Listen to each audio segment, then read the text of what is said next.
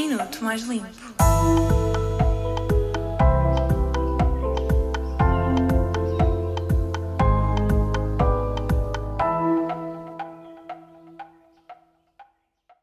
Hoje vais ouvir o Minuto Mais Limpo da tua semana. Estás preparado? Apesar de ser um dos países com um dos climas mais amenos da União Europeia, os portugueses sofrem tanto com o excesso de frio no inverno como de calor no verão. A década de 2010-2020 foi a mais quente da história.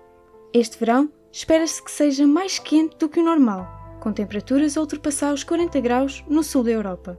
As previsões dos especialistas apontam para as consequências do aquecimento global. O consumo de eletricidade dos portugueses por esta altura do ano é elevado. Consequentemente, esse consumo torna-se um fator importante na emissão de gases de efeito de estufa. Nas alturas em que estiveres a pensar ligar o ar-condicionado, lembra-te destas dicas.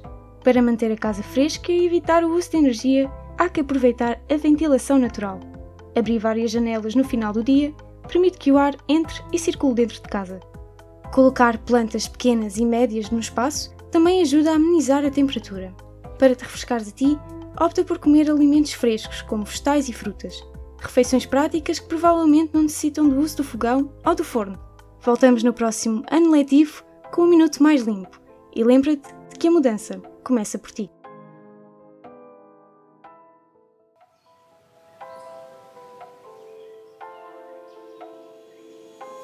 Minuto Mais Limpo.